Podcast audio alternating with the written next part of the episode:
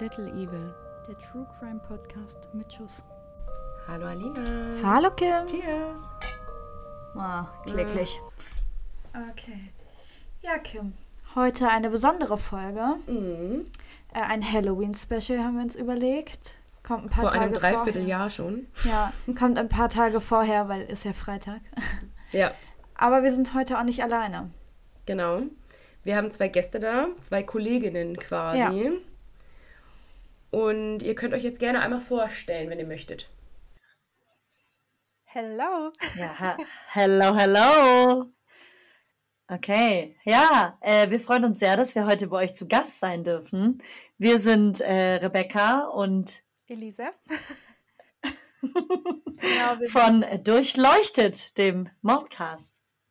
genau. Wir freuen uns sehr auf die Folge. Wir uns auch. Ja, Und sehr lange Ja. haben wir schon geplant und sehr lange haben wir gerade mit technischen Schwierigkeiten zu kämpfen gehabt. Deswegen wir alle. beten wir jetzt einfach, dass diese. Audioaufnahme auch gut rauskommt.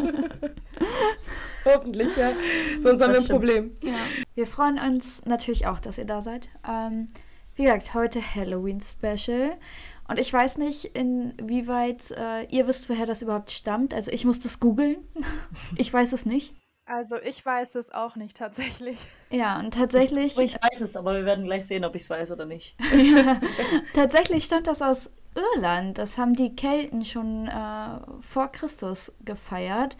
Und zwar eigentlich eher als Dank für die Ernte und um Kontakt zu den Toten aufzunehmen. Also die dachten, dass an dem Tag quasi wie so ein Band da ist, dass die mit den Toten nochmal sprechen können. Deswegen ist es so ein gruseliger Tag geworden. Genau, und erst später hat, haben dann äh, diverse andere Länder, USA, ähm, da eine Feier draus gemacht und ähm, dieses Verkleiden und so Mit hinzugefügt. sexy Kätzchenkostüm. Ja, Sexy genau. Kopf. Die Hey, for Krankenschwester. real, das habe ich gewusst. Not gonna lie, das wusste ich. Ja, sehr gut. Krass. Also ich wusste es Props nicht. Sie ist gebildeter als wir alle drei zusammen. Ja. Ja, wirklich. Nur weil ich eine Sache wusste, bin ich trotzdem nicht gebildet. Ich sag's, wie- ich sag's, wie es ist. Ja. ja. Wir haben uns als Topic ausgesucht das Thema Geisternacht. Ja. Das war ja genau mein Thema. Meins überhaupt nicht. Wie war es bei euch? Gutes Thema, Also schlechtes ich Thema? liebe das Thema ganz arg. Ich hasse es, ich hasse es. Ich habe so Schiss, ich habe mich schon bei der Kollegin einquartiert vor heute Nacht, weil ich weiß genau, ich werde nicht schlafen können. Oh nein. Es tut mir leid. Wir wollten dir keine bleibenden Schäden verursachen. Mach dir nichts draus. Ich muss nachher auch noch nach Hause fahren. Und, Mit dem Auto. Äh, ja, mit dem Auto. Aber wer weiß, wo ich einen Parkplatz finde. Das ist die Sache. je. Und ähm, ja, mal gucken. Also, ich bin da auch so ein kleiner Schisser. Wir werden sehen, wir werden sehen.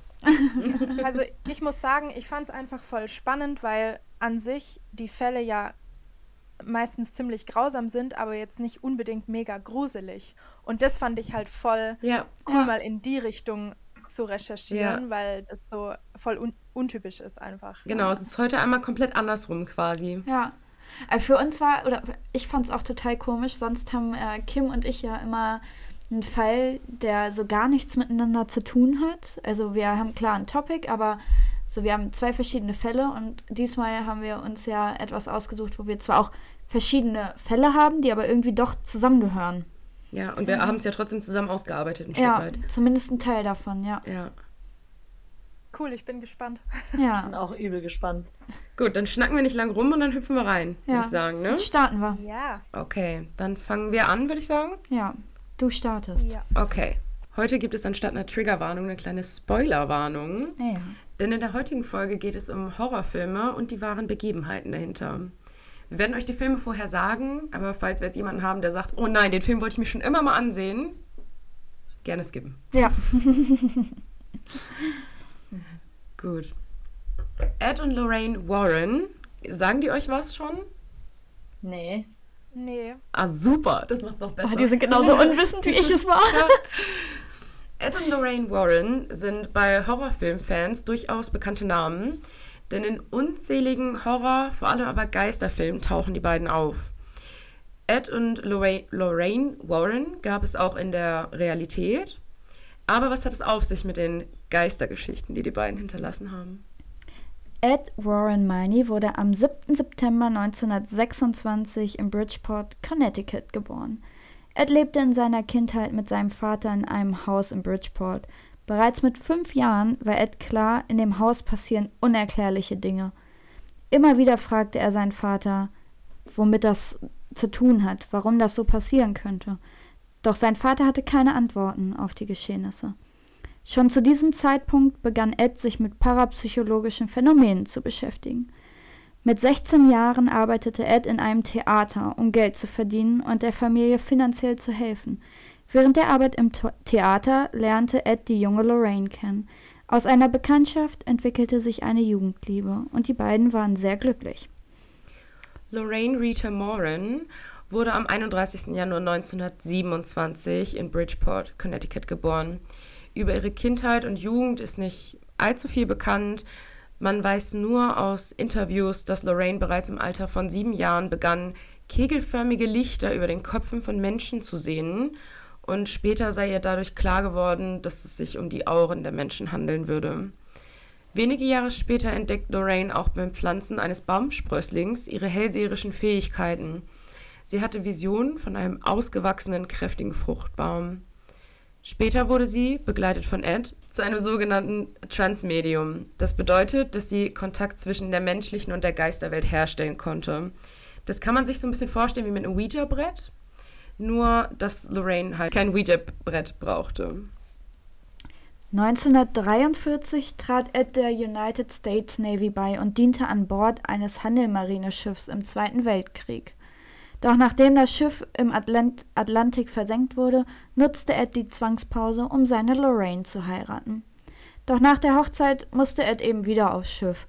Seine Frau Lorraine war derzeit schwanger und brachte die gemeinsame Tochter zur Welt. Nach dem Kriegsende entschied Ed sich dafür, eine Kunstschule zu besuchen. Er malte hauptsächlich Sachen, die seine Zeit auf See ausdrückten, oder gerne Geisterhäuser. Doch die Ausbildung verlief nicht so, wie Ed sich das vorstellte. So brach er sie ab und kaufte sich mit Lorraine einen günstigen Wagen. Die beiden fuhren umher und verkauften Eds Bilder. Doch Ed konnte nicht aufhören, an die Vorfälle zu denken. Die Vorfälle aus dem Haus, in dem er mit seinem Vater in der Kindheit wohnte. So entwickelte er den Drang, Orte aufzusuchen, an denen es spukte. Er setzte sich davor und zeichnete das Haus. Lorraine brachte die Bilder in die Häuser, und so verschafften sie sich zunächst Zutritt, um sich über die Geschehnisse zu erkundigen. Wusstet ihr, dass Ed und Lorraine auch äh, andere Dämonologen ausgebildet haben?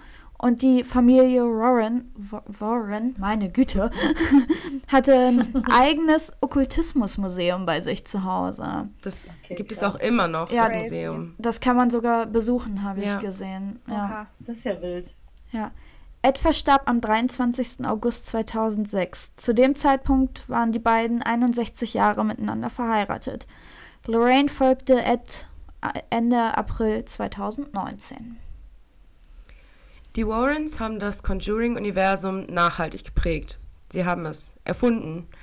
Sie konnten sich ihre Arbeit auch nur leisten, weil sie die Buch- und Filmrechte von ihren Fällen verkauften. Dazu gehören die Amityville Horror und darüber haben wir schon in Folge 3 einen Fall gemacht. Die Conjuring-Filme, die Annabelle-Filme oder auch The Nun. Und hier möchten wir heute ansetzen und euch die schaurigen und vor allem echten Geschichten hinter den Horrorfilmen erzählen. Ja. Und Alina beginnt mit dem Film zu Annabelle.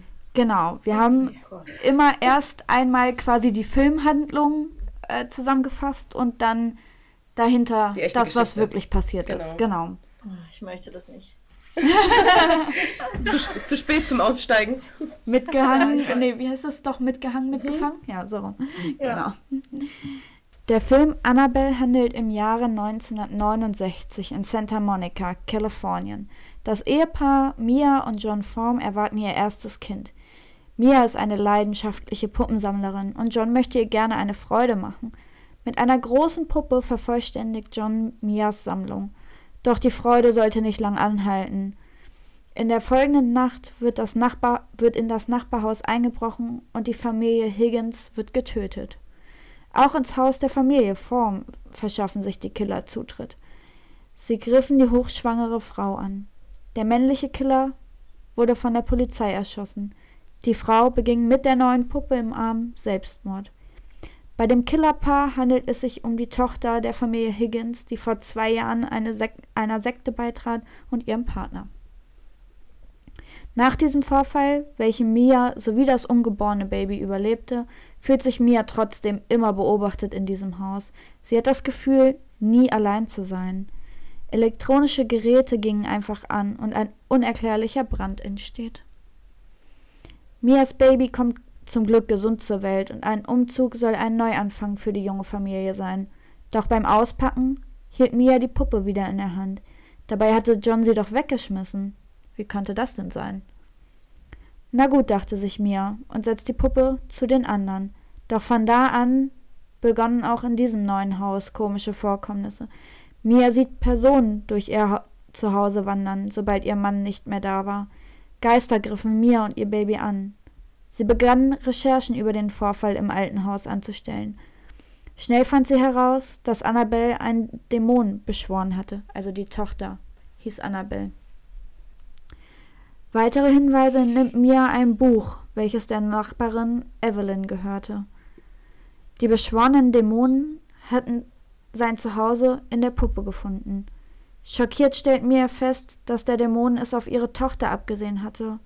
Mia und John baten Pater Paris zur Hilfe. Doch bei dem Versuch, die Puppe zum heiligen Ort, also der Kirche zu bringen, wurde der Pater durch die Luft geschleudert und schwer verletzt. Er kam in das Krankenhaus, wo John Arzt ist. Die Geister beginnen erneut im Haus der Forms zu wüten, während Mia mit Evelyn dort ist. Auf einmal verschwindet das Baby. Der Dämon treibt Mia in den Wahnsinn, bis sie glaubt, sie hätte ihr Baby erschlagen. Sie fleht und bettelt den Dämonen an. Sie will ihr Leben geben und das ihres Babys wieder haben. John konnte Mia nur knapp retten. Stattdessen brachte Evelyn sich um, denn sie hatte den Unfalltod ihrer eigenen Tochter verursacht. Die Puppe verschwindet mit Evelyns Tod. So, das ist so Der grob der Filminhalt. Und die wahre Geschichte dahinter ist, in den 70ern zog eine junge Frau namens Donna mit ihrer Puppe Annabelle in eine WG. Sie teilt sich gemeinsam mit ihrer Kommilitonin Angie Demeter. Beide waren auf dem Weg, Krankenschwester zu werden. Also das muss man in den USA tatsächlich studieren, um Krankenschwester zu werden. Die Puppe, die Donna mitbrachte, hatte sie bereits seit ihrer frühesten Kindheit. Ihre Mutter fand sie in einem Hobbystore und dachte, sie sei ein schönes Geburtstagsgeschenk. Sie war immer harmlos und unauffällig. Doch in der neuen Wohnung fiel schnell auf, dass irgendetwas nicht stimmte. Annabelle entwickelte auf komische Art und Weise irgendwie ein Eigenleben. Sie scheint sich selbstständig durch die Wohnung zu bewegen, sobald sie keiner beobachtet. Erst waren es nur kleinere Änderungen der Position, doch dabei sollte es nicht bleiben. Irgendwann bewegte sie sich zwischen den Räumen. Teilweise ließ Donna die Puppe auf dem Sofa zurück, ging zur Arbeit, und als sie wieder daheim war, lag die Puppe bei geschlossener Tür im Schlafzimmer in Donners Bett. Als die Mitbewohnerin auch noch Zettel mit Hilfsbot Hilfebotschaften in Kinderschrift fanden, machten sie sich ernsthafte Sorgen. Denn die Hilferufe waren auf Pergamentpapier. Jedoch hatte weder Donna noch Angie jemals Pergamentpapier besessen. Also woher kam das? Eines Tages der Höhepunkt. Donna kam nach Hause von einem anstrengenden Tag auf der Arbeit und die Puppe hatte sich mal wieder bewegt. Doch irgendetwas war diesmal anders. Denn Donna sah, dass die Puppe eine Flüssigkeit an den Händen und an der Brust hatte. War das etwa Blut? Sie schalteten ein Medium ein. Das Medium stellte fest, dass die Puppe besessen ist. Ein Geist eines kleinen Mädchens, welches damals in diesem Haus ermordet wurde. Seitdem ist sie einsam und verlassen, an diesem Ort gefangen. Sie kann da nicht weg. Das Mädchen sah die beiden als Freundinnen an und bat darum, in der Wohnung bleiben zu dürfen. Donna und Angie stimmten zu. Ein großer Fehler, wie sich schnell herausstellte. Denn der Geist, der in der Puppe war, war ein böser Dämon und kein kleines Mädchen. Und mit der Erlaubnis da zu bleiben, hatte er nun auch die Erlaubnis, von ihrem Le Leben Besitz zu nehmen. Das erste Opfer von Annabelle war Lou, ein gemeinsamer Freund von Donna und Angie. Die Puppe versuchte ihn im Schlaf zu erwürgen, Doch dies wurde als Albtraum abgewertet. Als er dann mit Kratzern im Gesicht und auf der Brust aufwachte, wurde das Warren-Ehepaar hinzugezogen.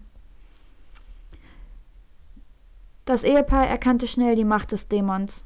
Er wollte so lange Kräfte sammeln, bis er fähig war, auch ohne den Puppenkörper zu leben. Er wollte in einen menschlichen Körper, entweder in Donners oder in Angies. Da nur noch wenig Zeit blieb, führten die Warrens einen Exorzismus durch. Aus Angst, der Dämon könnte nach wie vor in der Puppe sein, nahmen die beiden Annabelle an sich. Doch auch dies war ein Fehler. Die Warrens merkten schnell, dass sie nicht die ganze Kontrolle über ihr Auto hatten auf der Heimfahrt. Besonders in den Kurven schien die Situation nicht kontrollierbar. Zu Hause angekommen, zeigte sich auch bei dem Ehepaar im Haus der Spuk der Puppe. Freunde, die zu Besuch waren und abwertend über die Puppe sprachen, verunglückten teils tödlich. Seitdem wurde die Puppe in einem besonderen Behältnis im Museum der Warrens aufbewahrt. Jede Woche kam ein Priester vorbei und betröpfelte sie mit Weihwasser, um den Dämon zu zähmen. Und die Puppe kann man sich da tatsächlich auch bis heute angucken. Ja. Und vor allem, was du gar nicht gesagt hast, ich aber voll wichtig finde eigentlich, das ist eine Raggedy Ann Puppe Ja. und die ist so groß Oh wie ein Gott. Kleinkind. Ja. Ne? Also das ist eine Oh Gott. riesige Puppe. Ja. Das ist richtig Die ist, creepy. ja, die ist riesig. Oh Ja. Gott, oh Ja. Gott. Ja. Ich kann auch gerade mal in die Gruppe ein Bild schicken. Mhm. Dann könnt ihr euch. Ja, die, also die ist richtig hässlich, das Ding, wirklich. Ja. Die ist richtig hässlich. Wir veröffentlichen das auch auf Instagram. Ja, aber ich schicke euch das mal Becky, du, kurz. du schaffst es. Du kannst schlafen heute. Na ja, kennt ihr, kennt ihr ganz sicher, weil die ist einfach lächerlich. Ja. Ding dong. Okay, das ist echt weird. Aber die ist halt riesig, ne? Ja, die ist halt wirklich Ja, die groß. Ja. Die ist sehr groß. Ja, klar, Raggedy Ann, man kennt sie, aber sie ist halt riesig. Ja. Also die Oh sind schon Gott. wirklich groß. Ja. Oh je. Mhm. Gut, dann würde ich sagen, hüpfen wir auch direkt in den Fall zu Conjuring. ja. Es geht auch um den ersten Teil, also um The Conjuring, die Heimsuchung. Und der Film handelt von der Familie Perron, die gemeinsam mit ihren fünf Töchtern in ein altes Farmhaus in Rhode Island bezieht. Sorry, darf ich kurz fragen, welcher Idiot in ein altes Farmhaus in Rhode Island zieht? Ich frag einen Freund. Entschuldigung, aber warum machen wir sowas Mit überhaupt? 14 Zimmern übrigens. Lass es doch. Ja, Mach das nicht. viel zu groß. Schon beim, Entschuldigung, aber nee.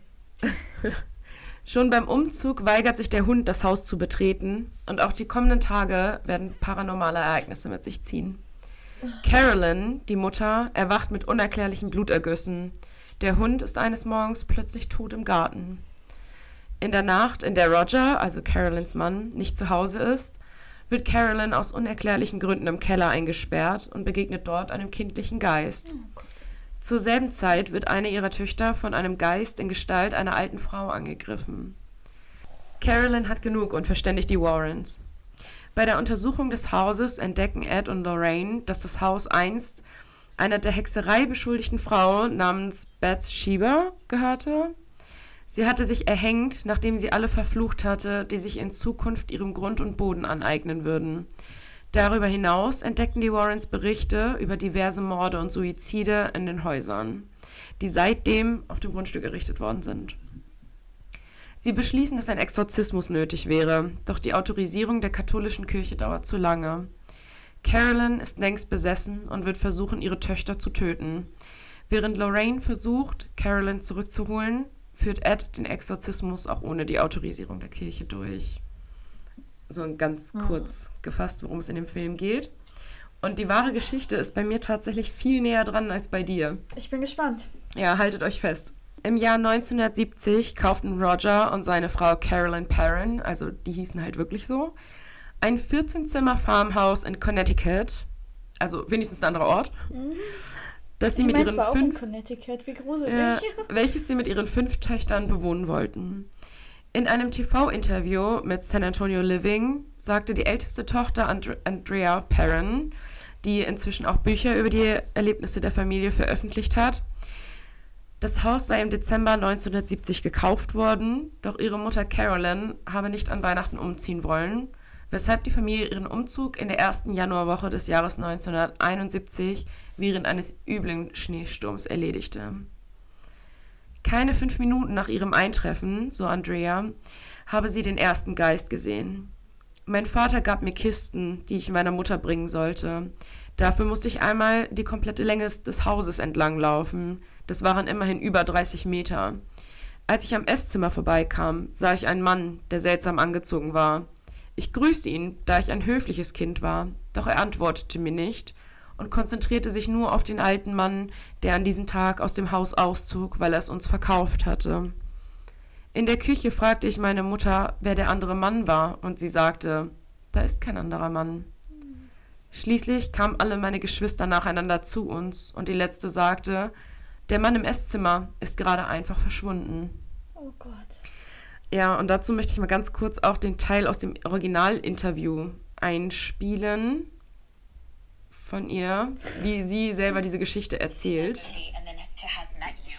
Let's go back to the year you and your family moved into the farmhouse.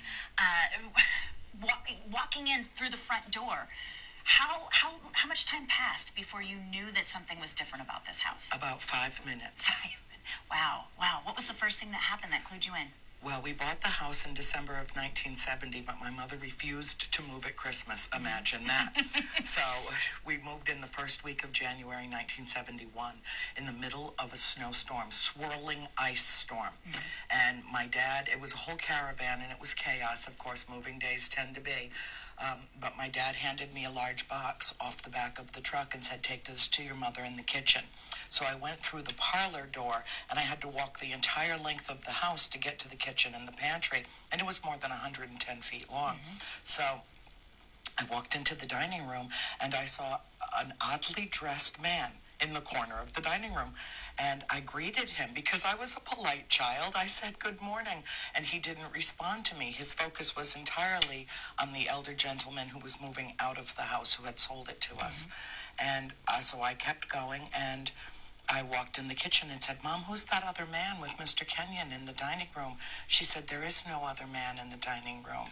And then Nancy came in, Christine came in, Cindy came in, and the last sister came in and said, That man in the dining room just disappeared.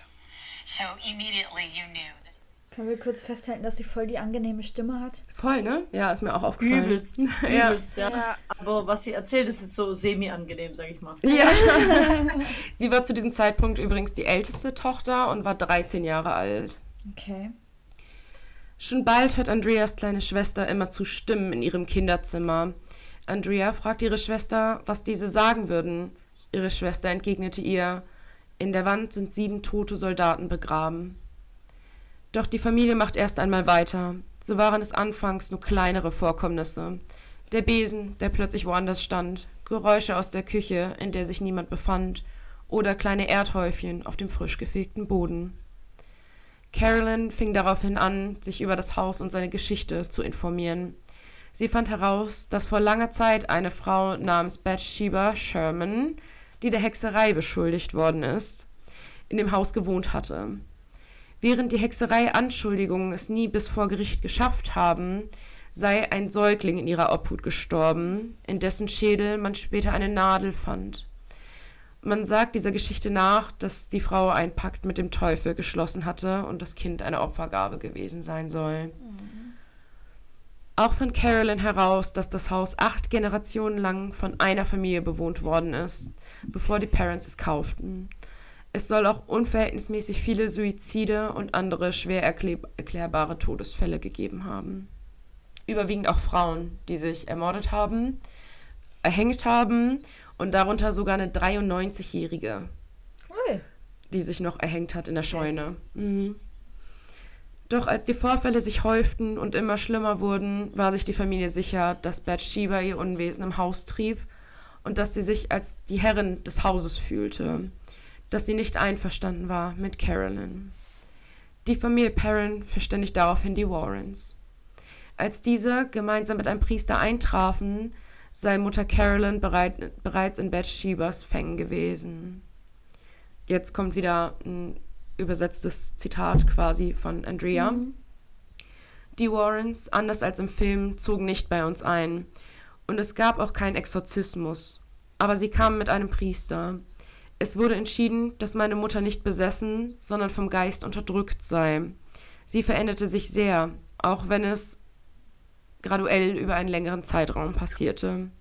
Sie begann altertümliche Klamotten zu tragen und eine Sprache zu benutzen. Es fühlte sich an, als würde sie uns entgleisen, während sie sich völlig in der Geschichte des Hauses verlor. Auch dazu habe ich noch mal ganz kurz ihr, ihre Aussage dazu. did actually. They didn't move in with us as was portrayed in the film, and there was no exorcism conducted in the house. A priest came with them. They decided that it was important that my mother was oppressed by a spirit, and my mother was changing radically, dramatically, even though it was gradually over a period of time. She began dressing in vintage clothing. She started using archaic language like yeoman. You know, people don't use that word to describe the menfolk in town. Um, and uh, we thought it was because she was immersed in the history of the place. And we did pay attention to it, all of us did, because we felt like our mother was slipping away from us in, in some respects. And I stepped into the role of, you know, I was parentified at a young age. I needed to take care of my sisters. And my mom Also sie erzählt dann halt noch, dass sie so ein bisschen in die Mutterrolle schlüpfen musste und sich um ihre Geschwister kümmern musste. Die Warrens kamen über einen Zeitraum von anderthalb Jahren immer wieder zum Haus der Parents. Das Ganze fand seinen Höhepunkt in einer Seance, die fürchterlich schief ging. Es war noch viel intensiver als im Film und es fand nicht im Keller, sondern im Esszimmer statt. Ich glaube eigentlich nicht an Dämonen, aber das Medium lud an diesem Abend etwas in unser Haus ein, das meine Mutter angriff. Ich sah das mit meinen eigenen Augen, dass dort etwas war. Es sprach durch sie. Sie sprach eine Sprache, die es auf diesem Planeten nicht gibt. Es hob sie mit ihrem Stuhl an und ließ sie sich auf einmal in einen so kleinen Ball zusammenkrümmen, dass man eigentlich Knochen hätte brechen hören müssen, sagt Andrea. Nach dieser Seance beschloss Roger, die Warrens zu bitten, das Haus zu verlassen, da sich der Zustand seiner Frau immer weiter verschlechtert. Auch Andrea beschreibt, dass ihre Mutter immer weiter an Gewicht verloren habe und schließlich nur noch ein Schatten ihrer selbst gewesen sei. Innerhalb der nächsten Jahre wurde es erstaunlicherweise aber ruhiger im Haus. Um 1980, also zehn Jahre nach ihrem Einzug, hatten die Parents endlich genug Geld zusammengespart, um das Farmhaus zu verkaufen und ein neues Leben in Georgia anzufangen. Doch die Geschichte endet hier noch nicht. Tatsächlich schrieb sie ein neues Kapitel, als Fernsehmoderator Zach Bagans und sein Team in das ehemalige Haus der Parents fuhren, um dort eine Folge ihrer Serie Ghost Adventures zu drehen. Begans, der ähnlich wie die Warrens ein privates Museum besitzt, in dem er Artefakte aus vergangenen Abenteuern sammelt, hatte gehört, dass Corey und Jennifer Heinzen, die das Haus in Harrisville im vergangenen Juni kauften, Lichtstrahle sahen, wo keine Lichter sein durften. Doch noch während der Dreharbeiten wurde nicht nur Zach Bagans, sondern das gesamte TV-Team krank. Bagans äußerte sich dazu wie folgt. Ich wurde sehr krank und blieb, etwa, und blieb es etwa drei Wochen lang. Ich war nicht ich selbst. Ich glaube wirklich, dass das Haus mich krank gemacht hat. Ich hatte Angst und Panikzustände, die ich so nicht kannte, und eine krasse Übelkeit. Ich sah auch nicht wie ich selbst aus. Ich fühlte mich nicht wie ich selbst. Und ich wollte niemanden sehen. Ich war noch nie besessen. Aber es fühlte sich an, als würde etwas das Leben aus mir saugen. Oh.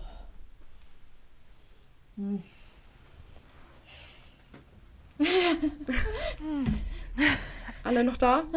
Nein. Ja, noch da, aber. Oh je. Sogar der Hund guckt ganz schockiert rüber gerade. Ja, verständlicherweise. Oh Gott, ja, so paranormale Sachen sind ja auch echt irgendwie. Verrückt, Ja, ne? das ist. Du kannst es dir einfach nicht erklären und es ist so gruselig. Ich finde das auch gruseliger als alles andere. Ja. Also ich kann mir auch so, wenn ich mir so Horrorfilme angucke, die ich ja wirklich leidenschaftlich gern gucke, ich kann mir so alles angucken, aber alles, was so ins Paranormale geht, ich grusel mich die ganze Nacht. Ja. Oh, ich finde es auch ganz furchtbar. Wobei ich ja auch finde, dass so ja, Saw und sowas, dieses einfache Gemetzel ist halt auch einfach Unnötig, aber, unnötig. ja. ja. Also, aber so paranormale Sachen. Ist auch die Frage immer, wie man an sowas glaubt. Ne? Ja, ich sag euch das Schlimmste und davor hatte ich Angst, dass ihr das macht. Ich habe es zum Glück nicht gemacht. Elise weiß genau, was ich sagen will. Ich hatte einfach nur Angst, dass ihr mir mit Anneliese Michel ums Eck kommt. Weil, nee. Haben wir sogar tatsächlich Nein. auch kurz überlegt. Ja. Ja. Ich, Gut, ich, dass ihr es ich- verworfen ich, ich, habt. Ich, ich, schwöre euch, ich schwöre euch auf Ernst, auf ganz Ernst, ich wäre ausgestiegen auf der, aus der Aufnahme. Oh, die ist auch übel. Die- ist übel. Ja. Ja. Und von der im Exorzismus in Kombination mit dem Bild, wie die aussah dann irgendwann, geht, Ja. kann, Ja. ich kann nicht. Ich wirklich, es hat mich heimgesucht. Ich bin zum Auto gerannt jeden Tag. Ja, jeden Tag bin ich zum ich. Auto gerannt und mein Auto steht nicht weit weg von meiner Haustür, aber ich bin hingerannt. Ich habe schon Nee. zu Becky gesagt, kennt ihr diese Tassen, die so ein Foto bilden, wenn die warm werden? Ja. Ja. Also und ich habe schon zu Becky Nee. gesagt, ich schenke ihr irgendwann mal die Tasse, ohne dass sie davon weiß. Und wenn sie sich dann einen Tee macht, kommt Anneliese Michel. Okay, das, das hat schon wieder Stil. Dann kündigt Ich sie mir aber die Tasse nicht, wenn Freundschaft. du mir die schenkst. Ja. Ich warte dich auch Nein, übrigens, Alina. Ah, das wäre schon ziemlich lustig. Ja. Ist genau dein Humor, ne? Ja, Ja. auf jeden Fall. Ich Ja, werde die Tasse nie benutzen. Wenn du mir eine Tasse schenkst, die schwarz ist, ich benutze sie du nicht. wirst Kannst mir auch sowas von hinterher abhaken. werfen. Die gibt's auch in weiß, keine Sorge. Wenn Elise mir jemals eine Tasse schenkt, ich werde nicht aus der trinken. Egal. Also kannst abhaken. Es ist auch so lustig, eine äh, Bekannte von mir hat ihrem Partner mal Unterwäsche drauf geschenkt mit ihrem Gesicht drauf. War das Kim? Nein, Okay, gut. aber das ist auch schon, da musste ich gerade ein bisschen äh, dran denken. Das ist auch so mein Humor. Das ist Ja. irgendwie so richtig Ja. witzig. So wie mein Kaktus-Shirt, das du zum Geburtstag Ja. gekriegt hast. War auch süß. Ja, das war echt süß. Ja, ich finde es immer so schwierig mit so paranormalen Fällen, weil ich kann das so gar nicht greifen. Nee, Ja. Und same. deswegen ist es für mich, ich weiß überhaupt nicht, wie ich darüber denken soll, weil es einfach so weit weg ist in meiner Vorstellung. Ja, ich habe auch. Und deswegen schockiert es mich auch jedes Mal so, wenn man das dann so hört. So Ja. Aber hat einer von euch mal irgendwie paranormale Erfahrungen gemacht? Oder irgendwas, was ihr euch gar nicht erklären könnt bis heute? Ja, schon. ich auch tatsächlich. Wollt ihr es uns erzählen? ja. Also ich hatte einmal- Becky, fang du an. Ja, ich hatte einmal letztes Jahr, oder wann war das, oder war das dieses Jahr? Da war ich äh, mit meinem Freund unterwegs und wir sind Auto gefahren und wir sind einfach ganz entspannt gefahren von uns zu Hause zu meinen Eltern nach Hause, so ungefähr 20 Minuten, also nicht weit. Hm. aber es ist eigentlich hauptsächlich Autobahn. Und normalerweise, wenn wir abends fahren, dann sagt er immer, ah ja, ich fahre, weil er weiß, ich habe keinen Bock. Und an dem Abend, aus irgendeinem unerklärlichen Grund, hat er gesagt, ja, soll ich fahren? Und ich war so, nee, nee, ich fahre. Und er hat sich schon gewundert, hey, warum will Becky fahren? Und ich war so, keine Ahnung, ich wollte einfach fahren. Hm. Und wir fahren. Und ich habe sofort, als ich im Auto gemerkt habe, okay, irgendwas ist komisch. Irgendwas ist hier nicht so richtig, wie das normalerweise ist. Und ich, hab, ich war total angespannt. Ich war total zittrig und ich war ganz, ganz ruhig. Und ich bin selten ruhig. Ich rede echt die ganze Zeit. Und auch während Autofahren. Ganz entspannt. Ich kann da reden, mich lenkt es nicht ab oder so. so.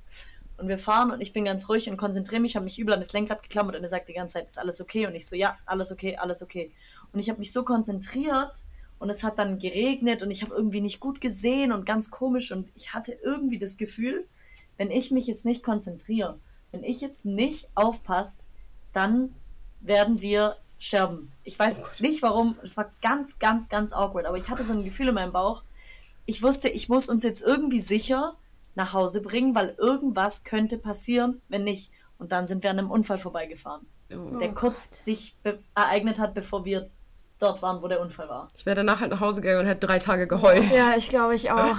bei meinen Eltern. Wir waren bei meinen Eltern, weil wir sind zusammen essen gegangen und dann kommen wir bei meinen Eltern an und ich war so komplett entge ich war so komplett ich also ich war wirklich völlig fertig, weil ich war halt so fuck, das hätten wir sein können und ich habe Ja. das Gefühl einfach und ich bin bis heute mir auch sicher, hätte ich mich nicht so konzentriert oder wäre ich irgend, irgendwas hat mir gesagt, pass auf jetzt, weiß nicht, sei es meine Oma vom vom Himmel oben oder mein Opa, keine Ahnung Hm. pass jetzt auf, weil sonst wären wir das gewesen. Und dann komme ich an und sage zu meinen Eltern, hey, ich hatte gerade wirklich Todesangst. Ja. Und das war jetzt nicht irgendwie aus einem erklärlichen Grund. Von außen hättest du das nicht verstehen können. Aber ich habe wirklich gedacht, wenn ich jetzt mich nicht richtig konzentriere, dann kommen wir hier leben nicht raus. Und es war so gruselig.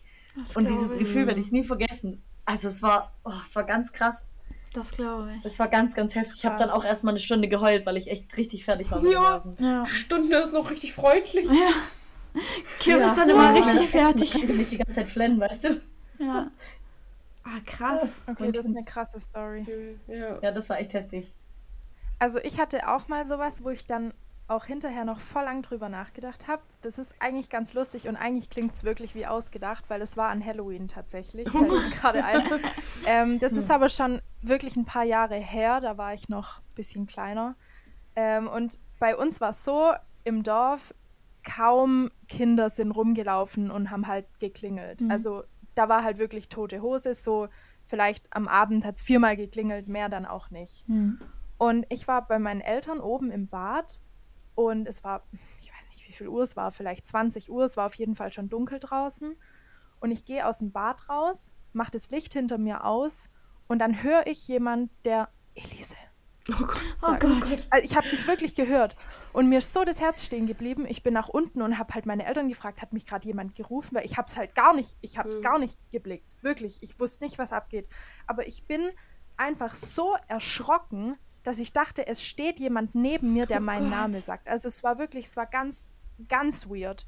Und auch meine Eltern, nein, es war auch oben niemand. Ich dachte dann auch, vielleicht verarscht mich mein Bruder und hat sich irgendwo versteckt und hat Hm. halt mich erschrecken wollen oder so.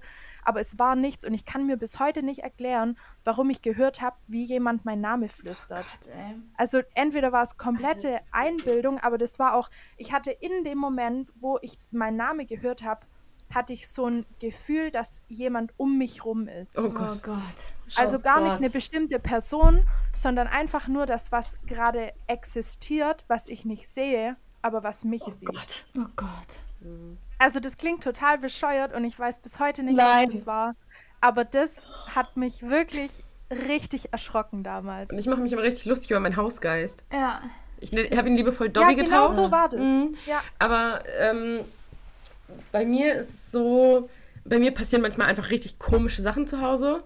So, aber es ist noch nie, nie was eigentlich gewesen, wo ich krass Angst hatte.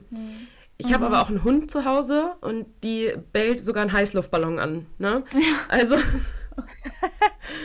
so der kein Geräusch macht. Also es ist halt, ähm, wenn ihr Ja. was suspekt ist, dann, dann schlägt die auch an. Es ist selten, sie ist eigentlich ziemlich ruhig, aber auch wenn jemand jetzt im Sommer mit offenem Fenster schläft und auf der Straße irgendwie flüstert jemand oder so, dann kommt ihr das auch komisch vor und sie knurrt. Und ich lag dann irgendwie nachts im Bett und habe geschlafen und auf einmal ist mir dieser Hund abgegangen wie Sau und hat gekläfft und geknurrt und Zähne gefletscht und so. Und ich habe meine Schlafzimmertür immer zu. Und ich dachte also, naja gut, hat die was draußen gehört und habe sie wieder ins Körbchen geschickt und voll genervt schon so, oh Maya, sei leise so. Und am nächsten Morgen stehe ich auf, gehe aus dem Schlafzimmer raus und da stand einfach meine Wohnungstür offen. Oh Gott. Mhm. Oh Gott. Ja. Und dann dachte ich auch so, krass. Also, Ach du Scheiße. Ja. mhm. Oh, nee. Aber meine Wohnungstür, muss man dazu sagen, ist halt das Fort Knox einer Wohnungstür, ne? Also da kann man halt nicht so einfach einbrechen. Und auch Ja. aus meinem Treppenhaus kommt man nicht so gut raus. Also, die einzige Erklärung ist, dass du sie halt nicht richtig zugemacht ja, hast. aber die ist ne? so schwer, die fällt Ja. halt eigentlich von alleine zu, Ja, eben. ne? Das ist halt das Ding. Okay, das ist richtig gruselig. Ja. Ich schwöre, zu der Zeit hatte ich noch keinen Schlüssel. Ich Ja. war's nicht. Und ich habe ihn auch wieder abgenommen schon. ja. Aber das war Ja, dann auch ich würde sagen, da passt unser Fall ja perfekt rein, oder? Ja, Was für eine wirklich. wunderbare also, Überleitung. Ja, ist echt so. Ja. Sollen, sollen wir mal übernehmen? Als hätte ich es einstudiert. ja.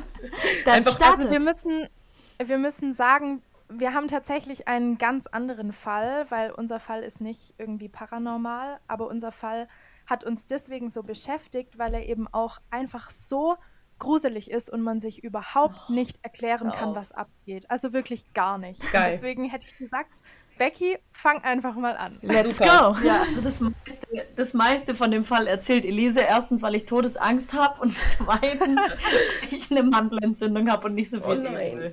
Nur, dass sich niemand wundert. Alle hier am Kränkeln. Okay, also Ja. tatsächlich, ja, ein bisschen. Es ist aber auch einfach die Zeit des Kränkelns, glaube ich, gerade. ja. Ja. Na dann.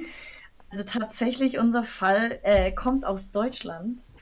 Oh Gott. Was ich irgendwie auch immer noch mal so ein bisschen creepiger finde, weil du fühlst dich näher dran an der Ja. ganzen äh, gruseligen Sache. Ja. Alina kriegt auch schon Angst, Schweiß auf der. Stirn. Auf, oh Gott, nein.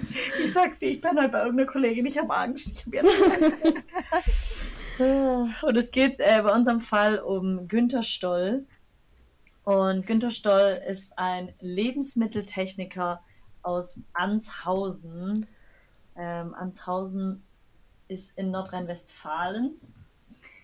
Und ja, wir wollen erstmal ein bisschen über ihn als Person sprechen. Er war eigentlich bekannt in seiner Nachbarschaft als netter, zurückhaltender Mensch. Also er war jetzt nicht irgendwie sonderlich auffällig. Er war aufmerksam, freundlich und er ist irgendwie nie negativ aufgefallen, sondern eigentlich immer nur positiv. Er hat viel Zeit mit seiner Familie verbracht und auch der Umgang mit seiner Familie, den die Nachbarn so ja wahrgenommen haben, war sehr positiv, sehr liebevoll. Also nichts Ungewöhnliches, sagen wir mal. Ähm, Günter Stoll wohnt mit seiner Frau und seiner fünf Jahre alten Tochter zu dem Zeitpunkt in Anshausen, wie schon gesagt, in NRW. Die, die Stadt hat ca. 1000 Einwohner. Und mit seiner Tochter pflegt er ein besonderes Vater-Tochter-Ritual.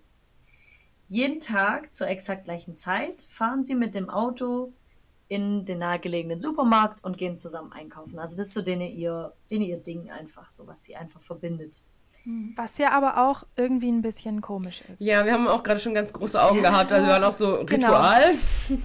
Also wenn ich dann mal wenn einkaufen man so gehe, denkt, weil so ich, Ritual, ja, ja, das, also, ja, wenn man mal so eine Butter vergessen hat und dann noch mal schnell einkaufen fährt, aber jeden Tag Zur zur genau gleichen Mhm. Zeit seine Tochter zu nehmen, mit dem Auto in genau den gleichen Supermarkt zu fahren, ist Ja. schon ein bisschen Cringe. auffällig. Ich Ja. finde eher so, wo, ich- wo ich so das gelesen habe, den Fall so äh, gelesen habe und so weiter, da dachte ich so, ja, okay, so Ritual, was man so haben kann, so Vater-Tochter-Ding, hätte ich jetzt eher gedacht, keine Ahnung, die gehen jeden Tag um 15 Uhr, weiß ich nicht, Tennis spielen oder irgendwie so Ja. eine Sache. Ja. Das Ja. ist so ein, so ein Ding, wo du so denkst, oh cool, Ja. die gehen immer zusammen Tennis spielen, ist ja voll süß. Aber Aber die so gehen jeden. Tag zur gleichen Zeit in den Supermarkt. Ja, Oder was will man da halt So. aber auch, ne? Also ich gehe einmal die Woche einkaufen. So. ja, vielleicht auch zweimal Ja. die Woche. die Ja. Tag einkaufen, die sind halt ein bisschen anders drauf wie wir. Also, naja gut, egal. Bei uns untermauert übrigens, Weiter Entschuldigung, dass geht's. ich gerade Äh, kurz unterbreche, aber bei uns untermauert gerade ein richtig übler Sturm, auch noch richtig so die Geschichte Ja. gerade. Es windet draußen, es regnet draußen, so ein richtig krasser Herbststurm. Es ist richtig das Feeling da bei uns. Jetzt müssen wir noch das Licht ausmachen. Hör auf, ey. Das, geht- das geht gleich von selber aus. Warte Oh ab. Gott. What's up, what's up, what's up, what's up. Bis Elise übernimmt. Ich mache nur den humanen Teil. Elise übertreibt dann mit äh, Okay, wir. Creep. Ja. Die Ehe von Günther und seiner Frau ist jetzt nicht unbedingt harmonisch, sagen wir mal so. Es hat anscheinend viele Auseinandersetzungen gegeben und auch zu Handgreiflichkeiten geführt. Aber man weiß es nicht genau. Also es ist halt überall ein bisschen anders beschrieben, deswegen man ist nicht so ganz sicher. Aber auf jeden Fall hatten die ja Streit und waren jetzt nicht irgendwie so komplett happy und in love oder wie auch immer man das sagen möchte. Günter Stoll ist depressiv. Er hat früher in der Bäckerei seiner Eltern gearbeitet und danach in einer Baufirma. Anschließend geht er zur Bundeswehr. Nach der Bundeswehr hat er eine Bäckerlehre absolviert und studiert dann Lebensmitteltechnik.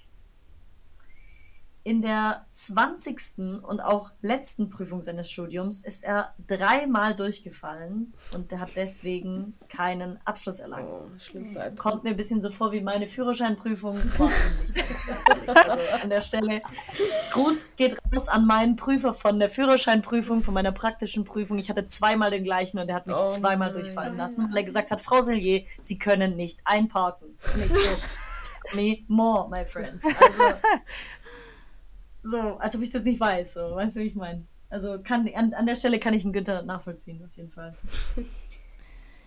Er beginnt also viel. Der Günther hat viele Sachen angefangen, immer was Neues angefangen. Er hat irgendwie versucht, irgendwie immer eine neue, so, sag ich mal, Profession zu finden, irgendeine neue Leidenschaft zu finden, aber irgendwie hat er nie so richtig, ja, Fuß fassen können. Er hat sich nie so richtig, ja, festsetzen können in einem Gebiet, was eben so komplett seine, sein Ding ist und seine Leidenschaft ist. Und deswegen ist er immer wieder arbeitslos. Elisabeth. Ja, wir Ich befinden uns jetzt. wir befinden uns jetzt im Oktober 1984.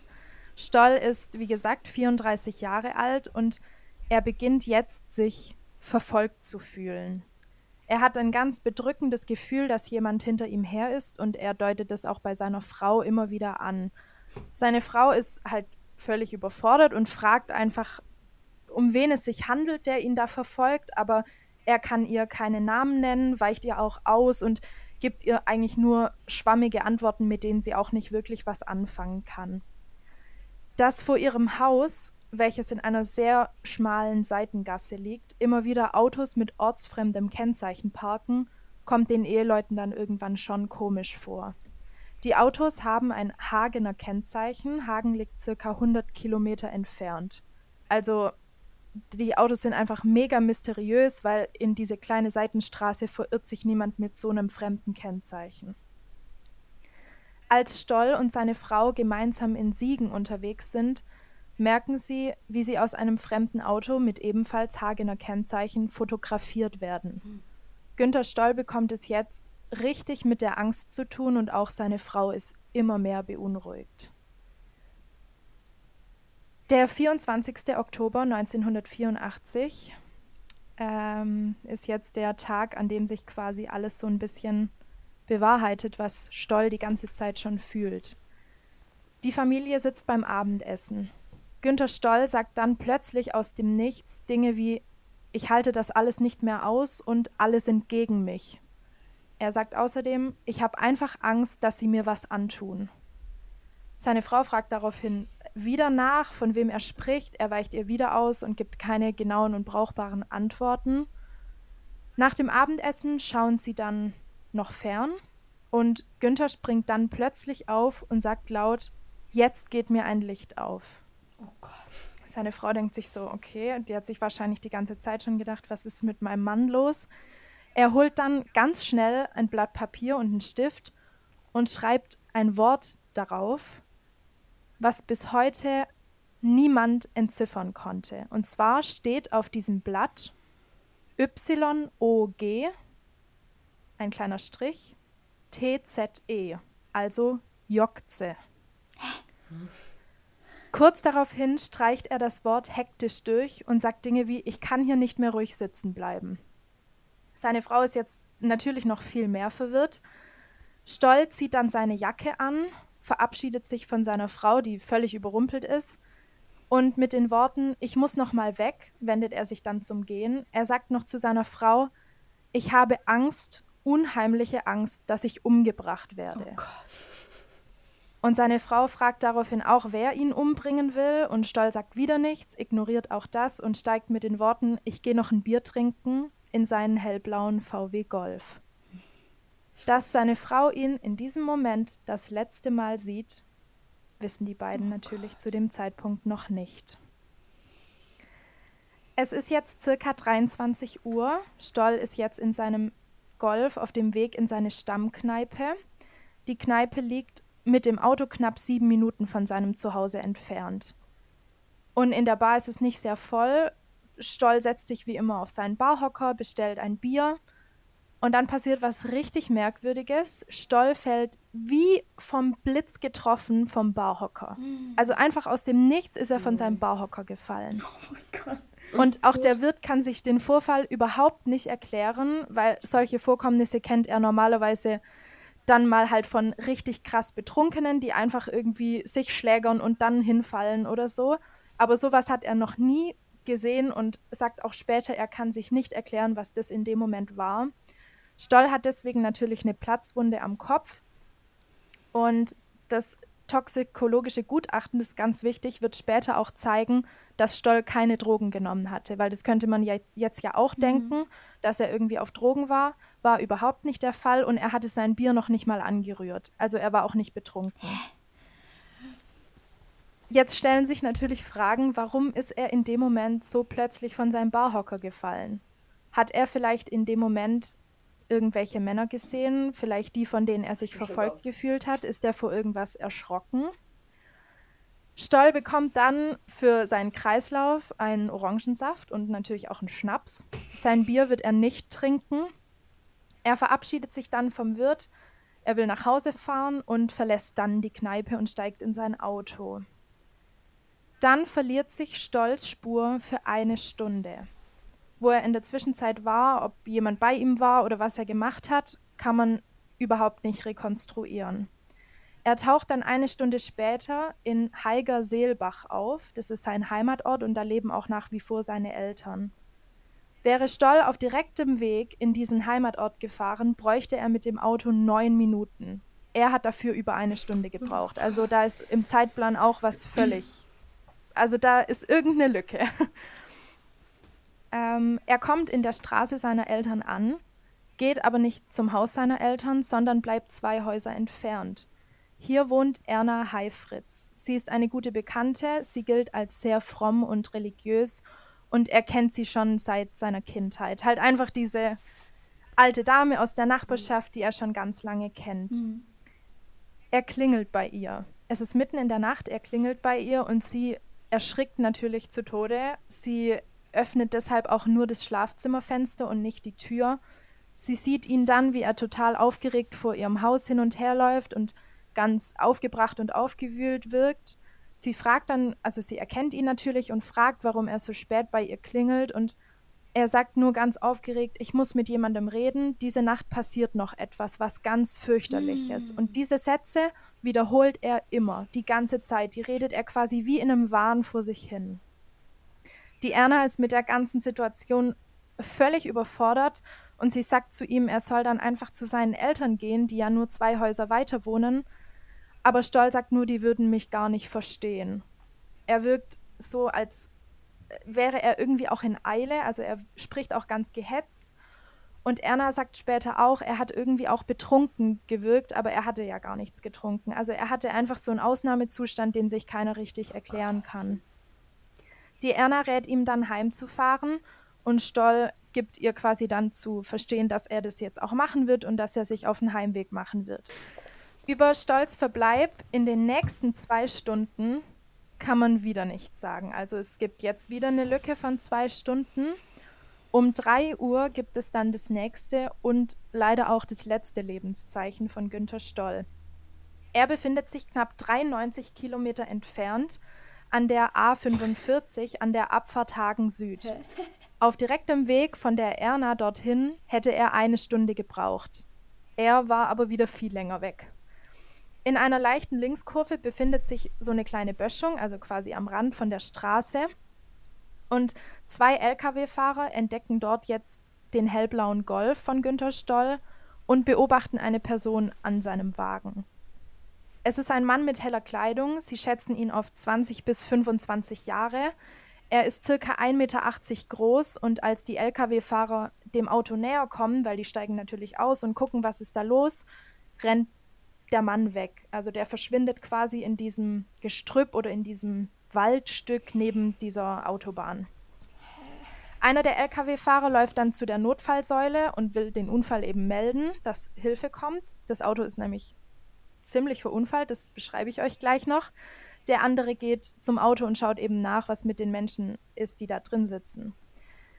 Das Auto sieht eigentlich gar nicht aus wie ein mega schlimmer Unfall. Es sieht eher aus wie so ein typischer Auffahrunfall. Die Motorhaube ist total zerquetscht. Aber was sehr auffällig ist, dass Kofferraum und beide Türen des Wagens offen stehen. Also alles an diesem Auto steht offen. Und einen solchen Unfall hätte man für gewöhnlich eigentlich überlebt, ohne jetzt sonderlich schwer verletzt zu sein. Im Wagen brennt Licht und Günther Stoll sitzt auf dem Beifahrersitz. Also er sitzt nicht auf der Fahrerseite, sondern auf der Beifahrerseite. Hm. Günther Stoll ist richtig schlimm verletzt. Ein Arm ist fast völlig abgetrennt, der hängt quasi nur noch im, ja, im Gelenk. Hm. Er ist komplett blutverschmiert und splitternackt. Also er hat gar nichts mehr an. Er ist nur bedeckt von quasi allem, was bei diesem in Anführungszeichen Unfall auf ihn draufgeflogen ist. Also ist es alles dreckig, er ist voller Blut und ja, sonst ist aber quasi an ihm einfach gar nichts mehr dran. Seine Klamotten liegen gefaltet auf der Rückbank. Stoll ist noch bei Bewusstsein, er kann sogar sprechen und der Lkw-Fahrer fragt ihn danach, ob es noch andere Leute gibt, ob irgendwie jemand hier in der Nähe ist, der vielleicht auch verletzt ist. Stoll antwortet, es waren vier. Der Lkw-Fahrer fragt dann, ob es seine Freunde sind oder ob er die Menschen kennt. Dann antwortet Stoll nur, keine Freunde, nein, nicht meine Freunde, die sind abgehauen, die sind weg. Stoll sagt dann, ich will weg hier, ich will auch weg. Das sind Günter Stolls letzte Worte. Die Rettungsdienste kommen zwar und bringen ihn auch ins Krankenhaus, aber er stirbt dann wenig später eben an seinen schweren Verletzungen. Man geht jetzt natürlich von einem Verkehrsunfall aus, weil ja erstmal alles danach aussieht. Aber vielleicht war es ja auch ein Mord. Was denkt ihr denn? Jetzt mal kurz, um ein bisschen hier durchzuatmen. Wa was denkt ihr so bis jetzt über, die, über den Fall? Ich finde es richtig Dieser creepy. Fall ist so creepy einfach nur. Ja. Gell, der ist total gruselig. Ja, ich finde es richtig creepy. Vor allem so auch so diese Notiz, die er hinterlassen hat. Ganz komisch, ganz komisch, dass er ihm schon so klar war, dass er sterben wird.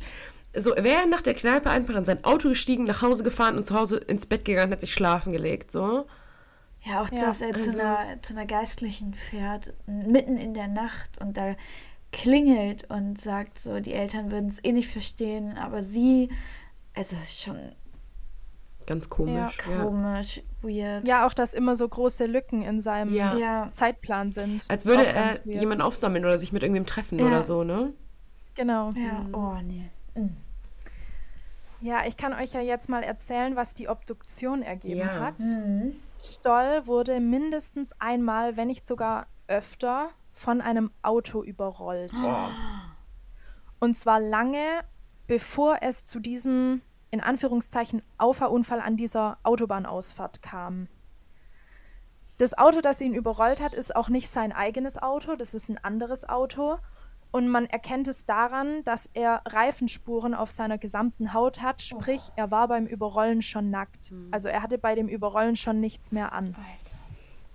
Und daher ist so stammt auch sein abgerissener Arm, weil das ist ja auch eine Verletzung, die ist ja, so wahnsinnig schlimm. Ja, mit Quetschungen. und also so, die ne? kommt eben, genau, die kommt eben auch von dem Überrollen. Wo man das Auto findet, das ist auch nicht der Ort, wo das passiert ist mit dem Überrollen. Stoll war außerdem ja gar nicht in der Lage, selber zu fahren, weil er ja einen Arm gar nicht mehr benutzen konnte. Well. Vielleicht ist er sogar auf den Beifahrersitz von irgendjemand gesetzt worden, weil ja, das, dass er sich da selber noch hingesetzt hat mit letzter Kraft, ist auch sehr unwahrscheinlich. Vor allem auf dem Beifahrersitz, so man schleppt sich dann ja im Zweifel eher auf eine Rückbank oder Ja. so. Genau. Quer ja. rüber, sich als sich jetzt ordnungsgemäß auf den Ja. Beifahrersitz zu setzen, so, ne? Ja, genau. Ja, echt so. Oh nee. Ja, man weiß natürlich nach wie vor nicht, wer war mit im Auto, wer hat vor allem den Wagen gelenkt.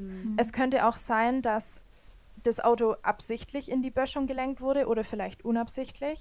Oder dass zum Beispiel Stoll dem Ganzen, also nehmen wir jetzt mal an, er wurde vielleicht entführt, dem Ganzen ein Ende setzen wollte und ins Lenkrad gegriffen hat. Das sind alles Fragen, die man sich jetzt stellt, aber man findet einfach keine Antwort. Aber man geht natürlich jetzt von einem Verbrechen aus oder vielleicht sogar von Mord. Ähm, und so haben sich halt wirklich dem Stoll seine Vorahnungen absolut bestätigt, weil er hat die ganze Zeit von nichts anderem gesprochen, als dass ihm was ganz Schlimmes passiert und als, also er hat ja die ganze Zeit gesagt, er wird sterben und er wird umgebracht werden. Es wird jetzt versucht, den unbekannten Mann zu finden. Die Lkw-Fahrer haben ja also berichtet, dass jemand am Fahrzeug war. Stolz Umfeld wird befragt und es werden Zeugen gesucht, aber wirklich jeder Anhaltspunkt, den man hat, führt zu gar nichts. Also man findet einfach gar keine Spur. Ein halbes Jahr später wird das Ganze dann bei Aktenzeichen XY ausgestrahlt. Ich finde, wenn Fälle bei Aktenzeichen XY ausgestrahlt werden, da kriege ich immer Gänsehaut. Ich weiß auch nicht Mhm. warum, aber ja, der Leiter der Mordkommission stellt dann auch Fragen an das Publikum. Natürlich auch, was es mit dieser Wort, also mit diesem Wort, mit dieser Buchstabenkombination Ja. auf sich hat, weil das kann sich ja, auch keiner erklären. Und es kommt zur Sprache, dass Stoll wohl Kontakt in die Niederlanden hatte und unter anderem auch in die Drogenszene, weil er immer mal wieder Urlaub in Holland gemacht haben soll und dort vielleicht dann Leute kennengelernt hat, die eben in der Drogenszene waren und vielleicht ist er dann da irgendwie auch mit reingerutscht mit Drogenschmuggel, mit irgendwie, ja, solchen Dealer-Geschichten. Aber der, Und in die Richtung, ja. der toxikologische Bericht war ja auch nach wie vor negativ, ne? Ja, aber Also das heißt kein- ja nicht, dass er nicht verkauft Nein, hat. nein, so. natürlich, aber Genau. er selber hat dann Ja. nicht konsumiert. Ja. Ja. Ja, genau, das war negativ. Aber man geht jetzt halt in die Richtung, dass er vielleicht irgendwie Drogen geschmuggelt hat mit seinem Auto. Mhm. Irgendwie halt in die Richtung wird jetzt auch ermittelt, um halt irgendeine Spur zu finden. Mhm. Aber es gehen trotzdem uns, also es gehen wahnsinnig viele Hinweise ein und auch bis heute gehen noch weiterhin Hinweise auch zu dem Wort ein. Aber nichts hilft weiter. Dieses Wort existiert in keiner Sprache der Welt. Nirgends existiert dieses Wort. Komisch. Gruselig. Ich kann euch ja jetzt mal die bekanntesten Theorien erzählen von jeglichen Internetforen, wo Hobbyermittler irgendwie rumrätseln, was es mit diesem Fall auf sich haben könnte. Und natürlich auch von Theorien, die die Polizei irgendwie noch in Erwägung zieht. Die Abkürzung, äh, die, sorry, die erste Theorie, dass Jok, also die erst, der erste Teil des Worts, die Abkürzung für Joghurt ist und Z ein Aromastoff. Stoll war ja Lebensmitteltechniker Mhm. und vielleicht wollte er auf einen Lebensmittelskandal aufmerksam machen. Mhm. Dann die zweite Theorie. Zu der Zeit gab es tatsächlich eine Art Lebensmittelskandal, und zwar mit Butter. Die wurde nämlich von einer Lebensmittelfirma mit chemischen Inhaltsstoffen gestreckt, einfach um viel mehr Gewinn zu machen quasi. Wie bei Koks. Und da war sogar die Mafia rein verwickelt und vielleicht war Stoll in die Abläufe dieser Buttergeschichte involviert und wollte eben gegen diese Machenschaften ankämpfen. Und vielleicht musste er deswegen auch sterben, weil es gibt auch ganz viele, die sagen, dass diese Folter in Anführungszeichen, die er ja auch erlebt hat mit diesem Überfahren und auch mit diesem sich nackt ausziehen, das ist ja auch nach wie vor das Ding, warum hat er sich ausgezogen oder wurde er ausgezogen von irgendjemandem, dass das oft als Demütigung genutzt wurde von den Mafia-Leuten, um eben die Leute, die sie auf dem Kicker hatten, zu demütigen. Genau. Dann die dritte Theorie. Das Wort könnte ein äh, NATO-Code sein. Also die, er könnte quasi wie als Geheimagent oder als Spion gearbeitet haben. Ähm, ich, ich bin so überfordert mit diesen ganzen Theorien, weil das einfach, es ist für mich irgendwie gar nichts greifbar, aber irgendwie auch alles. Also ich weiß auch nicht. Ja. Irgendwie. Genau. Ähm, dann eben kommt nach wie vor, das wird in die Richtung ermittelt mit Holland, dass er eben Kontakt zu Leuten in der Drogenszene hatte, vielleicht auch von Männern aus dieser Drogenszene verfolgt wurde. Und deswegen gibt es auch in den Niederlanden Befragungen, aber man kommt auch hier zu gar keinem Ergebnis. Also alle Spuren verlaufen im Sand. Mhm. Dann gibt es äh, Funker, also die sich mit diesen ganzen Funk-Sendesachen auskennen. Ich kenne mich gar nicht aus. Aber die sagen, das G in Jokce könnte eine 6 sein und das wäre dann identisch mit einem rumänischen Funkrufzeichen. Also dass er irgendwie auch vielleicht was mit dem Ausland zu tun hat, dieses Mhm. Wort. Mhm. Aber auch hier kommt man zu keinem Zusammenhang mit Stoll. Es gibt dann eine ganz crazy Theorie, das ist die Tatort-Theorie. Es gibt nämlich einen Tatort, der heißt Kuscheltiere und der ist von 1982. Auch, Mhm. finde ich, ein ganz gruseliger Name für einen Tatort. Den habe ich äh, sogar mal. Ja, Folge. den habe ich auch schon mal geguckt tatsächlich. Ich wäre so ein kleiner Ja. Tatort-Fan. Äh, Ja. deswegen. Genau, in diesem Tatort geht es nämlich tatsächlich um Drogenschmuggel in Holland, um illegale Adoption von Kindern aus Ostasien und eins dieser Kinder heißt Yong Tsai. Oh mein Gott. Und ja, genau. Und der Ermittler im Tatort, ähm, oder nicht der Ermittler, aber eine Person im Tatort, die diesen Namen schreibt von dem Kind, die zieht einen vertikalen Strich durch den Namen. Und so hat es Stoll ja auch gemacht. Er hat ja Jok, ein Strich und Z geschrieben. Oh Gott. Also es hat irgendwie wahnsinnig viele Parallelen zu dem Tatort. Und ein Forensiker in dem Tatort spricht auch von einem Mann in der Lebensmittelbranche. Also es wäre nochmal eine Parallele. Oh Gott, oh Gott. Genau. So creepy, Alter. Das ist richtig Voll. crazy, ja. Man probiert dann auch anhand von dem Wort irgendwelche Koordinaten zu bestimmen. Hm. Die führen aber nach Libyen und deswegen kann man auch keinen Zusammenhang zu Stoll herstellen. Dann natürlich auch eine sehr bekannte Theorie, dass Stoll einfach eine Psychose hatte, also dass er sich im Wahn selbst entkleidet hat, auf die Straße gerannt ist, überfahren wurde und dass vielleicht, weil er ja auf der Beifahrerseite von seinem Auto saß, vielleicht dann derjenige, vielleicht der, den, der ihn überfahren hat, ihn ins Krankenhaus bringen wollte, auf dem Weg dahin sich dann ein Unfall eben zugetragen hat und der Fahrer dann eben Angst bekommen hat und weggelaufen ist. Hm. Aber, Aber das was würde ich ja da nicht erklären, komisch warum finde, seine Sachen gefaltet auf der Rückbank Ja, liegen. genau. Erstens das und Ja. zweitens denke ich mir doch auch, wenn ich gerade wen überfahre und ich möchte den ins Krankenhaus bringen. Entweder rufe ich irgendwie Polizei im Krankenwagen an oder ich nehme ihn in mein Auto. Ich gehe doch dann, Genau. gucke nicht nach Schlüsseln, gehe dann in sein Auto und warum sollte er nackt über die Straße gelaufen sein? Also, das macht ja, Ja. keinen Sinn. Das Ja. ist ganz komisch. Ähm, Es sei denn, das Ja, Auto war vielleicht nicht mehr fahrtauglich, von dem der ihn überfahren hat. ja, gut, aber dann würde ich halt eher, wie gesagt, Polizei und Krankenwagen rufen. Ja, aber das war ja nicht die Zeit mit Handys jetzt und Mobilfunk und so, ne? Na gut. Bestimmt auch wieder. Ja. Es ist alles einfach ganz Es merkwürdig. ist halt irgendwie alles komisch, aber es könnte auch alles sein. So. Ja, ja, Ähm, genau. Ja. Was mich total wundert, ist halt so, dass er auch wirklich zu seiner Frau immer wieder gesagt hat, ich werde sterben, sie werden mich umbringen und so. Aber er nie was gesagt hat darüber. Also, wenn er sich doch so sicher ist, dass er umgebracht wird, dann kannst du doch deiner Frau wenigstens dann noch den Namen sagen, oder? Ja, eigentlich, wenn er sich so sicher gewesen ist, dann hätte er ja auch wirklich detailliert wissen müssen, von wem. Ja, eben. Und das hätte er ja dann schon sagen sollen. Oder mal zur Polizei gehen oder so. Ja, Also je nachdem, was für Geschäfte der da verwickelt war, aber so Ganz irgendwem vertraut man komisch. sich doch an, oder? Also wenn ich mir vorstelle, dass mich jetzt jemand bedrohen würde und ich hätte wirklich Angst vor dem, so, ich würde dir das immer erzählen. ja, auf jeden Fall.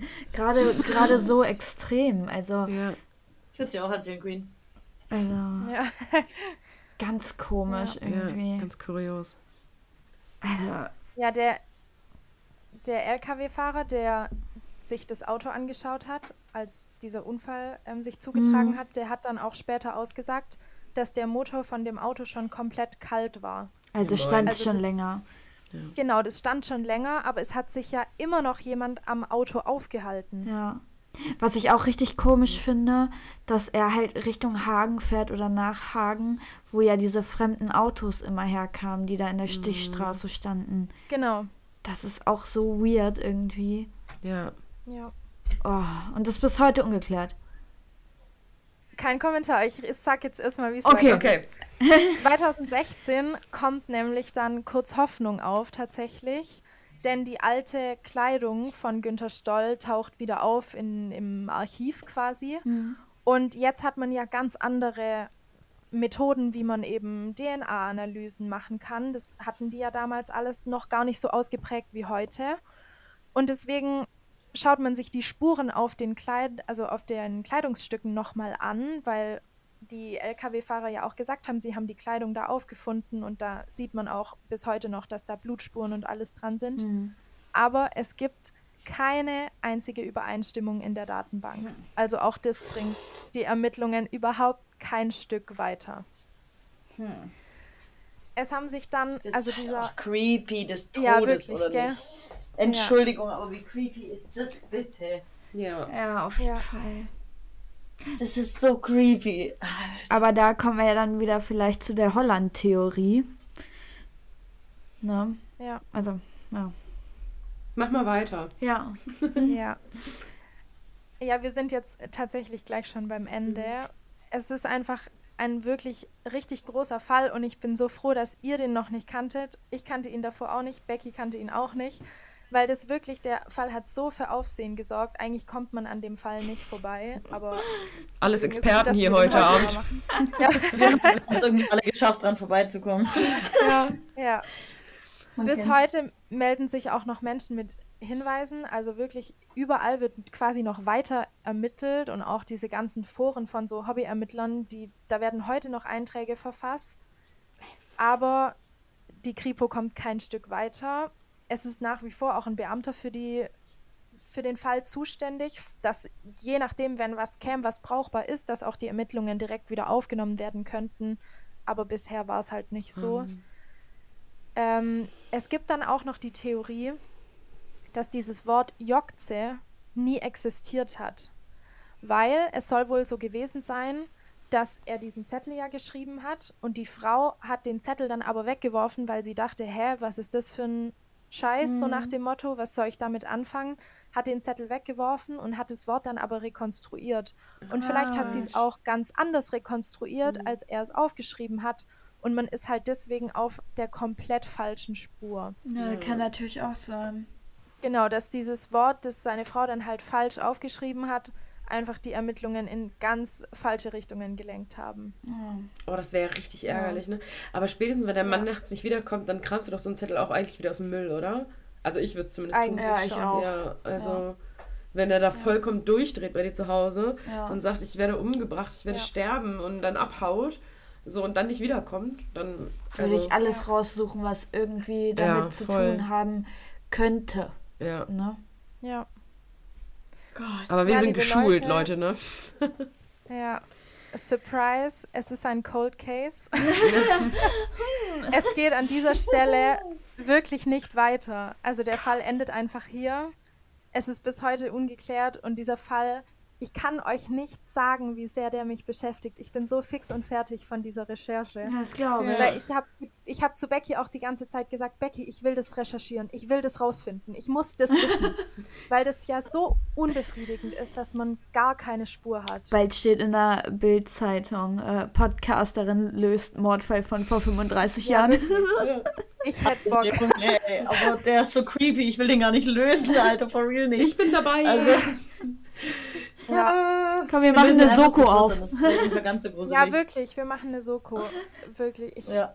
Ja. Soko Gruselwusel nennt sich die. Alter Schwede. Richtig authentisch klingen wir dann. Oder drei Schisser und ein Tapfer oder so. keine Ahnung. Ja. Ja, krass. Ich bilde, Dieses, ich bilde komm, wir Maya machen das nicht. aus Also, für irgendwelche Spurensachen, wenn die jemals wieder Bitte? aufsteht. Ich habe noch gesagt, ich bilde meinen Hund dann noch aus für irgendwelche Spurensachen, Ach aber ja, genau. die liegt Ja. hier und schläft in einer Tour. Also, ah, okay, die hat keinen Bock. nee, bisschen faul. Verstehe ich auch irgendwie. Hätte ich auch nicht als Hund so. Ja, verrückt, ey. Ja. Also wirklich Ja, das war unser krasser Fall. Fall. Richtig gruselig. Der ist auf so eine ganz andere Art und Weise so mega gruselig, Ja. gell? Also ganz Ja. anders als euer Fall, aber trotzdem auch so, Boah, der- so gruselig. teilweise wirkt er auch wie besessen, ne? muss Ja. man ja ehrlich sagen. Also, Ja. Voll. Ja. Ich weiß auch schon, wozu ich mir heute Abend eine Doku angucken werde. Ja, Bevor ich ich schlafen weiß, wer gehe. gleich Gibt's, richtig gibt's tot, ganz viele. Ja. Ja. ich weiß, wer gleich richtig tot ins Bett fällt. Ich. äh, ja, krass. Ja. krass. Aber mal wirklich guter Ja, was Fall. halt Ja, richtig Ja, gut. was halt hinterher dann noch so zur Sprache kam, was man halt dann probiert hat, so zu deuten, warum er zum Beispiel auch diese Erna sich ausgesucht hat. Weil, Ja. wie du ja vorhin schon gesagt hast, es, sie ist ja so religiös, warum hat er sich so eine Geistliche ausgesucht? Ja, auf jeden Mhm. Fall. Das wirkt ja fast wie wenn er irgendwas beichten muss. Ja. so Ja. wirkt es ja, Ja. eigentlich. Ja, entweder Ja, beichten oder ob sie quasi, ähm, also ich weiß ja jetzt nicht, war sie Katholikin? Ich bin mir gerade nicht sicher, ob das Ich gesagt schätze, wurde. wahrscheinlich. Weil die haben ja auch viel mit Exorzismus und sowas zu tun, ne? Also heutzutage genau. vielleicht nicht mehr so viel, aber ne? da sind wir wieder beim Thema. Also. Hört mir bitte mit dem scheiß Exorzismus auf, Leute. Witz. Ja, Und hier nochmal eine kleine Audioaufnahme von Anneliese Michel. Nein, kleine Quatsch. Spannungsfolge Genau. von Anneliese Michel. Spannungsübungen. Oh Gott, ich schwöre dir. Ich habe das heute einem Kumpel erzählt. Ähm, hier bei der Arbeit so. Ich habe es heute erzählt. Ich habe gesagt, ey, ich habe richtig Angst vor heute Abend vor der Aufnahme. Ich habe richtig Angst, dass die Anneliese Michel nehmen. Sagt er, wer ist das? Erzähle ich ihm das so? Und dann sage ich, ja, und da gibt es Aufnahmen von dem Exorzismus. Er so, wenn du mir das jetzt zeigst, wenn du mir das jetzt zeigst. Und ich so, nein, ich zeig's dir nicht, sonst muss ich auch mithören. Das ist aber wirklich eklig. Ich habe mir die Aufnahmen Ja, auch mal angehört. Ich fand es auch eklig. widerlich. Ja. Ja. Es ist so grausam. Ich habe nur bei, bei Mordlust einmal irgendwie, keine Ahnung, Ja. das war ja nicht Ja. viel, was die da Mhm. eingeblendet hatten. Das geht ja viel länger eigentlich. Ja. Ja. Nee, einfach nein. Einfach nein. Ich auch Um Gänsehaut gehabt. Nee. Ja. Nee. Aber der Ach, Fall war schon so ausgelutscht irgendwie, Ja. dass wir den jetzt nicht noch Ja. äh, nehmen. Das Ja, war nämlich auch, ist auch ein häufiger Kritikpunkt. Wir sollen mal Fälle nehmen, die nicht so bekannt sind. ja, tatsächlich. Ja, Ja, man kennt's. ja. Ja. Aber gut. Wahnsinn. Aber dann hatten wir heute auf jeden Fall zwei Fälle, die zwar sehr unterschiedlich sind, aber sehr Gruselig. gruselig und komisch auf ihre Art und Weise. Ja. Ja. Also Wahnsinn. Wer Sehr weiß, gut. vielleicht wird der Fall ja noch irgendwann gelöst. Ich meine, der Zodiac Killer ist jetzt Oh. auch gelöst. Ja, wahrscheinlich, ja, stimmt. Oh. Ich schauen fände wir es auf mal. jeden Fall spannend zu wissen. Wirklich spannend, ja. Ja, ich auch. Vielleicht schreiben wir uns in ja. 30 Jahren nochmal. Übrigens. Ja, wirklich. Also wenn der, Zwei. Also, ja, Ja. der wurde jetzt gelöst. Ja, also ich würde sowieso sagen, wenn der Fall nochmal gelöst wird, dann setzen wir uns eh nochmal zusammen. Ja, würde ich auch Ja, sagen. natürlich. Das würde ich auch sagen. Ja, Wahnsinn, ey. Ja. Ich weiß jetzt auch noch nicht, wie ich schlafen soll heute Nacht, aber. Ich werde super schlafen heute Nacht. Ja, dich kratzt sowas heraus, Nee. Ne? Aber Hauptsache, ich kann nicht im Dunkeln von der Bahn nach Hause laufen. So, Ja. ne? Also. Das ist echt immer ein Drama mit Kim. Naja, naja. es ist wie es ist. Ja. Gut, Gut, dann würde ich sagen, machen wir auch quasi schon Schluss. genau. Wollt- Ja, klar, hey. Wollt Wir ihr haben noch, ja jetzt auch voll ja, wollt, gefüllt hier. wollt ihr noch kurz ein bisschen Werbung für euch machen? Ihr habt jetzt noch die Chance. Ich würde äh, ja, Queenie? Werbung für was machen, was von uns äh, vier noch folgen wird, nämlich auf Oh ja. unserem Kanal. Ja. Wir wollen ja auch noch eine Folge aufnehmen für Durchleuchtet, wo wir uns Genau. auch schon sehr drauf freuen. Also ist jetzt quasi Werbung für beide. ja. Ja, also hört da dann auf jeden Fall auch gerne mal rein und ja. Definitiv. Genau, wir verlinken das auf jeden Fall auf Instagram, wenn die Folge dann hochkommt, weil für Ja. die Fol- also die Folge auf eurem Kanal haben wir ja noch keinen Termin. Unsere kommt nächsten Genau. Freitag online Ja. quasi. Und ja. Wir setzen euch dann einen äh, Link einfach rein. Oder also benachrichtigen euch. Ja, Ja, einen Link freuen setzen können wir, Genau. glaube ich, nicht. Ja, vielleicht, vielleicht boomen wir bis dahin und haben 10.000 Follower. Klar, klar. Wir kaufen uns ein paar einfach. Das ist kein Problem. Easy, ganz entspannte Lage. Also wenn wir das Jokzo-Rätsel lösen, dann, dann kriegen Dann wir das boomt hin. es, Dann ja. boomt, dann boomt's, ja. Safe. Ganz safe. Ja. Ja, Okay. Das klingt doch fantastisch. Dann, Gut. wie immer, folgt uns gerne auf Instagram unter little.eb.podcast, schreibt eine Bewertung und dann hören wir uns beim nächsten Mal wieder. Bis dann. Bis dann. Tschüss. Tschüss! Bis dann.